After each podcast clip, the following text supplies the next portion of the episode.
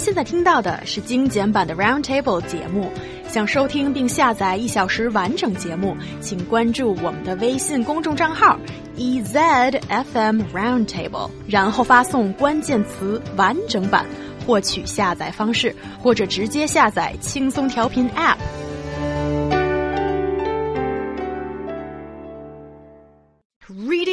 ancient classics has been an essential part in literary education.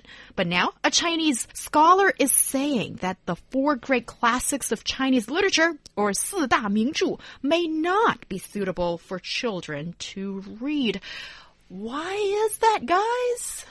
Well, let's talk about these four classic Chinese works first. So, you've got, of course, The Romance of the Three Kingdoms, Water Margin, The Dream of the Red Chamber, and Journey to the West. Um, I'm only really familiar with um, a couple of these, but especially Journey to the West. And uh, basically, the story as it goes um, Qin Shanhua, uh, head of the Examination Institute of Peking University, took his daughter to travel during the summer holiday. During the journey, Qin told a, uh, his six year old a story from the Romance of the Three Kingdoms. After the little girl fell asleep, Qin's wife said to him that such stories were not good for a little kid.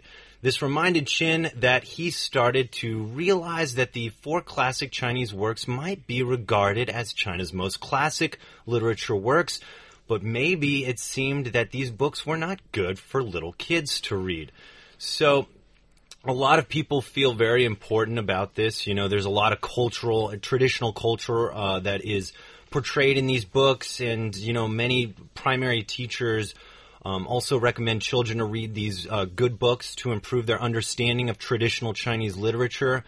So, you know, I can get behind this saying that at some point in your scholastic career as a youngin', you should be reading these books. But I will s- side with Qin's wife in her explanation of saying that possibly the plot is too complicated for little kids.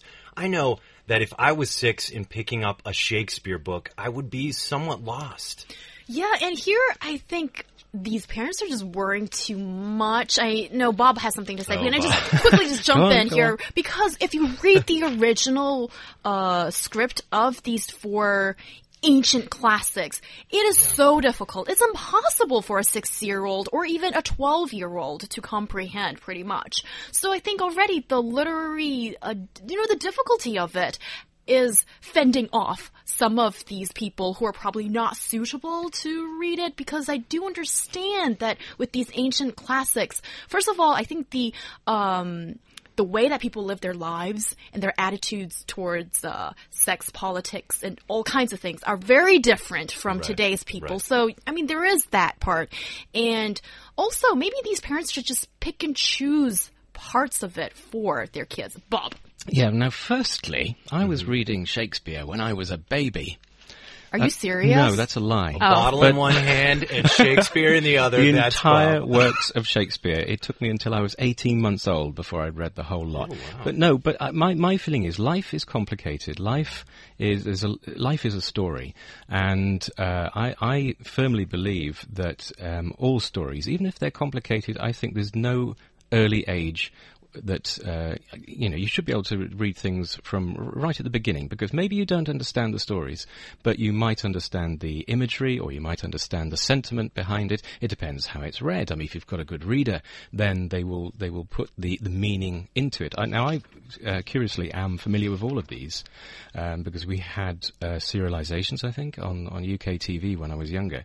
So I again maybe it comes down to how they were told because I was fascinated when I when I saw these stories.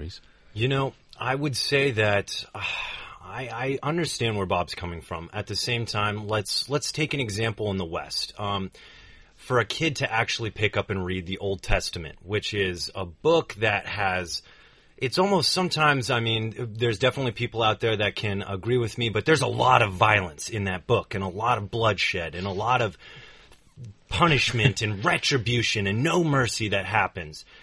And I think if I picked that up as a kid, I would have a very different uh, image of how I see or uh, how I saw it. I needed to be ready for the real world and experience some things first. But let me just say that many times these stories out of those books, like David and Goliath, was adapted for in a children's book so that the language wasn't too complicated, that I could get that very terrific moral of the story that you know one guy can accomplish anything and in, if he puts his mind to it.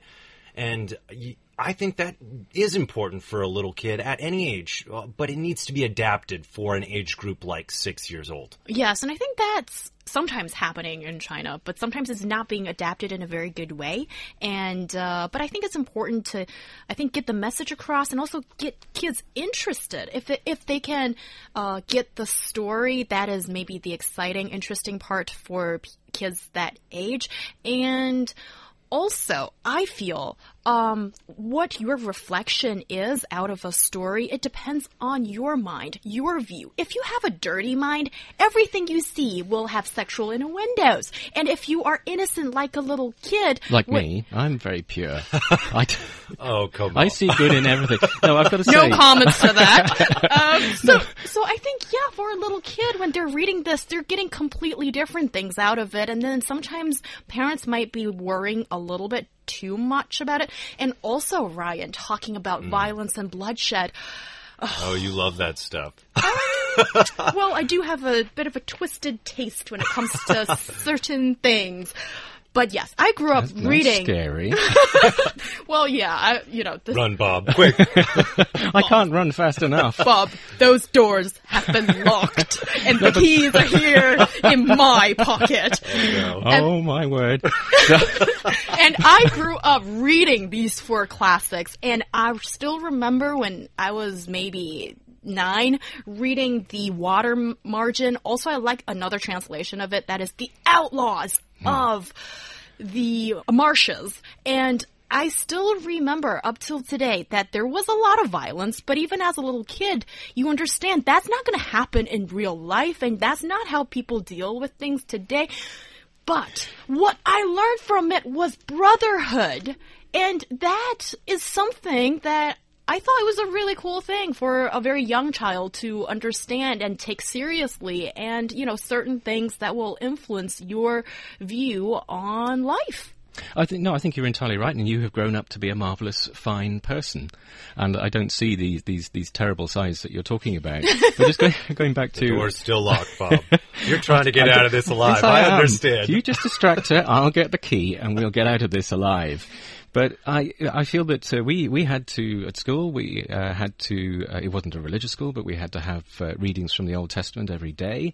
Mm. Um, and it, they were, they were stories. They were great, fabulous stories that, you know, uh, about a world which was, uh, at that time, very different. But also, I think, what was important about something like the Bible and also Shakespeare is that the uh, it taught us something else. It wasn't just a story. It was teaching us our own language because, especially in those two pieces, um, they uh, a lot of the building blocks of our language, a lot of the idioms, uh, a lot of our sayings came from those two works. So if we hadn't learnt uh, those um, those particular works, if we hadn't read those works, we wouldn't know what we were talking about. So I think it's it's not just um, I, I'm you know, totally down the line of thinking that stories should be really scary and frightening and really emotional. But I mean, if you think about the, Grimm's fairy tales, we need six, to get onto that. Even when the kid is six, you'd say the same thing. Yes, totally.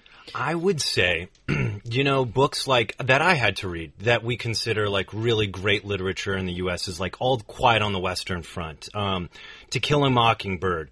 Uh, you know, One Flew Over the Cuckoo's Nest, Odysseus, uh, even ancient Greek uh, mm. mythology some of these are very sexual. You still see slavery and abuse and, and that part of American history. Sure, I think it's important that people need to know about their history and also, you know, their culture and how it's formed and these kinds of things. And these books are great. Like I remember I really loved All Quiet on the Western Front. But I think I was, you know, in my mid teens when I read that book, and it's about World War One and killing and all this stuff. But and these it, stories... and it, hold on, and it portrays a very violent, unforgiving world. And so sometimes I think kids need to grow into themselves a little bit more before they tackle such con- complex things. Watch a Disney movie, read some Harry Potter. There's positive images in that. It's for kids, easy to read. No, Come on, no. folks. But even no. in Harry Potter, there's dark and twisted things embedded in there as well. I think for kids, yes, maybe the age is the issue, but I think maybe after you're six, I I think we should give kids um, intelligence some credit. They'd be able to understand that the world isn't just hunky dory, and it's fine to understand that a little bit earlier than maybe some kids that grow up in some other families. In the words of Shakespeare from Julius Caesar, Et tu, Brute? Young? You're going to join Bob again? It's just the Bob show today, huh? no, no, no. What I want to say, look, Whatever, guys. These books, these books, even the most frightening books are vehicles to learn. And if a, a child is reading a book and uh, it's really frightened by the story, you can say to the child, look, actually, you know, this is a story and the real world isn't quite like that. It's a way that a child learns that everything is going to be okay. So I think also with some of the, uh, the books you were saying about Odysseus, whatever, that uh, these are stories, they, they're great stories, they can be read on different levels. A child will see a different story in there from an adult, and I like rereading books over and over again. I always see something new. But it's how we learn. We learn what is real and what is not real, what is scary and what is not scary. But I'm also like this is this is a topic that I feel could go on uh, much longer. In that I could ask, so where do we draw the line with violence in video games? It sounds like you guys are okay with kids being exposed to pretty much whatever's in literature, which is war, sex, violence, these kinds of things. So is there a difference between reading it on a page and seeing it in a movie or something like that? Because at the same time, imagination's a crazy thing. I think you should try your best to protect your child from things, again, that you aren't there to at least explain to them, like in a school. Mm. Like if I can't explain Shakespeare and how he wrote a story about someone who kills his father and sleeps with his mother, that's a pretty serious message for a kid to be reading, don't you think, Bob? We did it at high school. I mean, we read the book. I don't mean that's what we actually did in high school. oh dear. but I have to admit, okay, Ryan, you win. Actually, I think it's entirely right. There has to be somebody there to say, okay, let's read this book together. And uh, if, if it's very, very scary. And, uh, you know, I'll tell you what I think and I'll tell you whether, what's good and what's bad. And that's how people learn. Yeah, that's the better way to learn when parents aren't necessarily equipped with the knowledge themselves or they're not there for their kids all the time. I think it's a bit problematic. Uh, but I think certainly with this uh, topic, it's better to provide some guidance than just say, no, don't do it, or just do it freely, whatever, if that's the little kid we're talking about. But I think if, you know, a kid has passed a certain age, they'd be able to understand these things pretty well.